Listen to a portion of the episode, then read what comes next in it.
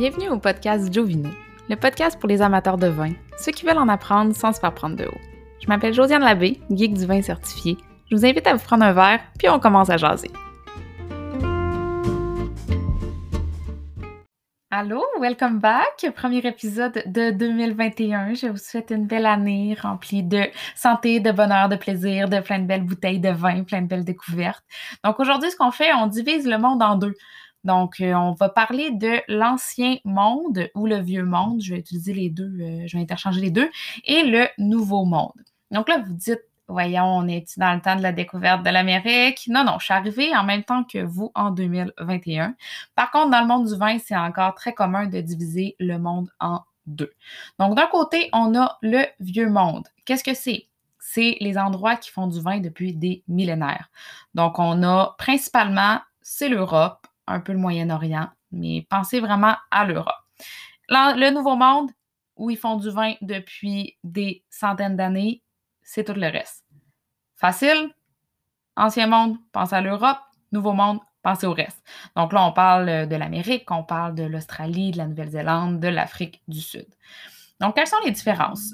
Euh, premièrement, je vais vous dire ce qui est le plus intéressant, c'est au niveau de, du goût du vin donc, les vins de, du Nouveau Monde vont être beaucoup plus côté fruité.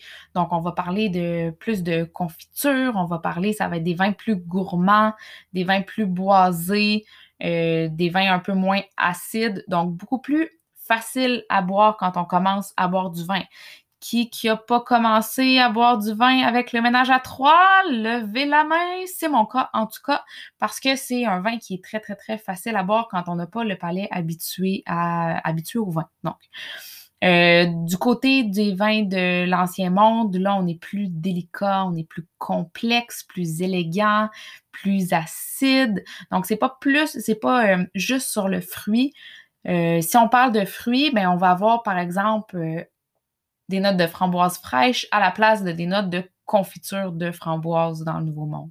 Donc, on va avoir plus des notes, de, des notes végétales, florales, minérales, donc plus de complexité. Euh, là, euh, un petit, je veux juste vous, euh, vous mentionner, là, tout ce que je vous dis, c'est des généralités.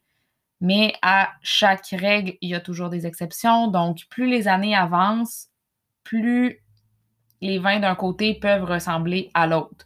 Donc, c'est pas parce qu'un vin vient de France qu'il va nécessairement être fait dans le style euh, vieux monde, et c'est pas parce qu'un vin vient de Californie qu'il va être fait dans le style nouveau monde.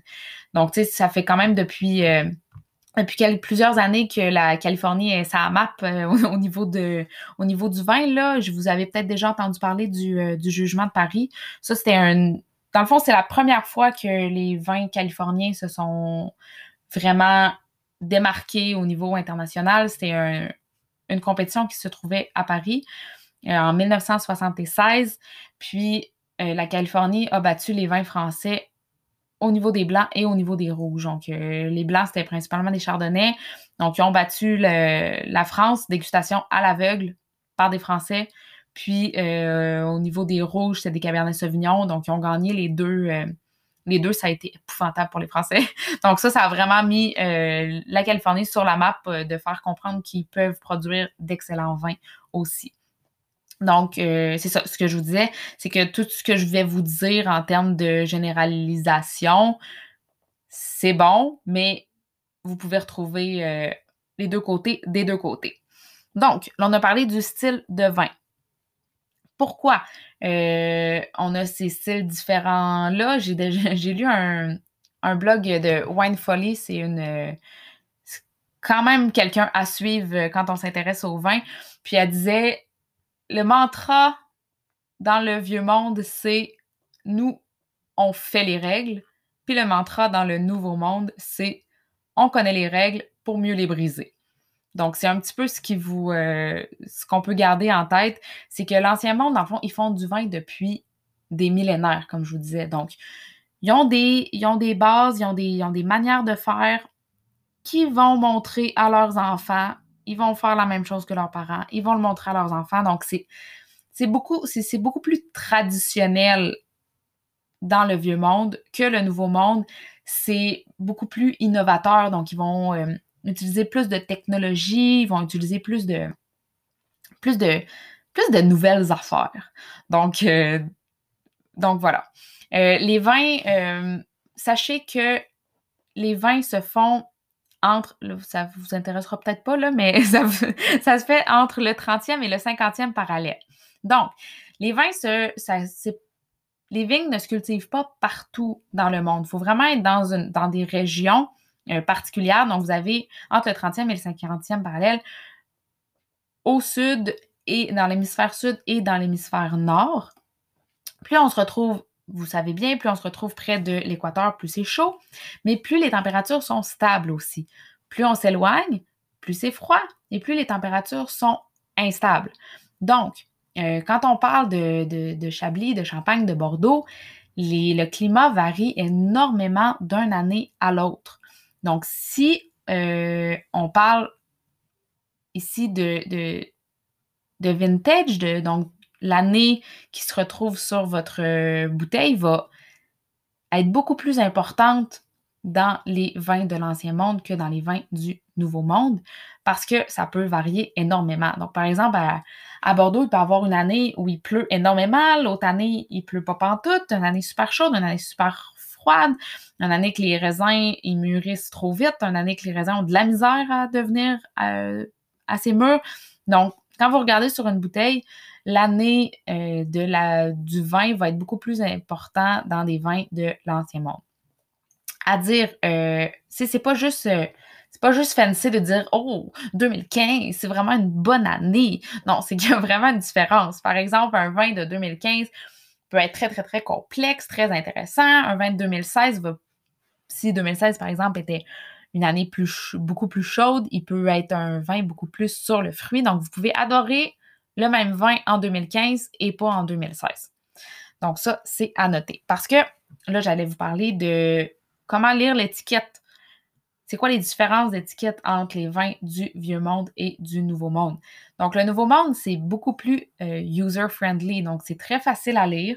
Vous regardez votre bouteille, c'est écrit la région d'où le, vin provient et c'est écrit le cépage.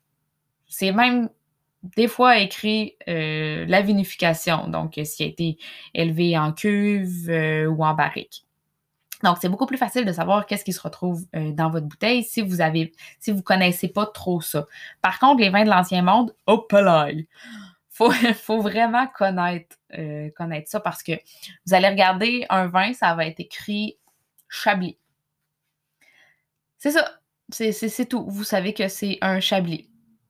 Mais si vous n'avez pas étudié ou vous n'avez pas pris le temps de vous informer, vous n'avez aucune idée dedans. Puis là, c'est là qu'en écoutant le podcast Jovino, vous allez savoir ce qui est dans un chablis. Ben, c'est du chardonnay. Donc, c'est du chardonnay, puis c'est euh, toujours le même style de chardonnay. Donc, ça va être euh, élevé en cuve, euh, pas de, fermentation malolactique. Ça, c'est ce qui donne le côté beurré au, vin blanc. vin rouge aussi. Donc, c'est ce qui donne le côté beurré. Donc, ça, on ne retrouve pas ça dans le chablis. Mais si vous ne connaissez pas ces spécificités-là, du Chablis, ben, vous ne savez pas euh, qu'est-ce qui se retrouve dans votre bouteille. Donc là, je vais vous donner quelques, quelques endroits avec le cépage que c'est à l'intérieur. Là, c'est le temps de sortir votre, euh, crayon. Donc, si vous voyez Chablis, Pouilly Fussé, là, on est dans le vin blanc. Chablis, Pouilly Fussé, Bourgogne, Blanc, Macon, tout le temps du Chardonnay. Si vous voyez Sancerre, Pouilly Fumé, un Bordeaux blanc, Sauvignon blanc. Bordeaux blanc, il, peut avoir du Sémillon aussi. Si vous voyez Vouvray, Chenin blanc. Après ça, les vins rouges. Si vous voyez euh, Bordeaux, ça va être un mélange de Cabernet Sauvignon, Merlot, Cabernet Franc, en général avec deux, deux autres cépages. Si vous voyez Bourgogne, rouge, Pinot noir. Ça, une fois qu'on le sait, on le sait. Il faut juste prendre le temps de l'apprendre. Si vous voyez euh, Côte-Rôtie, Hermitage, Saint-Joseph, euh, Cross-Hermitage, c'est du Syrah ou un mélange avec du Syrah. Si vous voyez Côte-du-Rhône, c'est un peu plus compliqué. Il y a 23, 23 euh, cépages qui sont autorisés dans dans l'appellation, mais principalement, ça va être Grenache, Syrah et Mourvèdre. Après ça, Chianti, je parle souvent du Chianti parce que j'adore le Chianti. Chianti, Brunello Montalcino, Sangiovese. Si vous voyez Barolo, Barbaresco, c'est du Nebbiolo. Là, on est en Italie. Et finalement, un petit dernier, si vous voyez, je ne veux pas que votre tête explose, si vous voyez euh, Rioja, en Espagne, c'est du Tempranillo. Donc ça, euh, comme je vous dis, une fois qu'on le sait, on le sait, mais il faut prendre la peine de l'apprendre. D'accord? Donc, quand on regarde euh, au niveau de l'étiquette, il y a vraiment une différence. Là. Vous allez voir le Nouveau Monde, c'est tout déjà écrit, alors que le Vieux Monde, il faut apprendre parce que ça va être vraiment le nom de la place. ensuite, au niveau des, des classifications, le vieux monde, euh, le nouveau monde, pardon, il va avoir beaucoup moins de restrictions. Donc, euh, on ne parle pas de restrictions au niveau des cépages, au niveau de, des pratiques d'agriculture, au niveau de la vinification. Euh, quand, on est, quand on écrit, par exemple, il y a AVA aux États-Unis. maintenant, au Québec, on l'a aussi, c'est vin du Québec.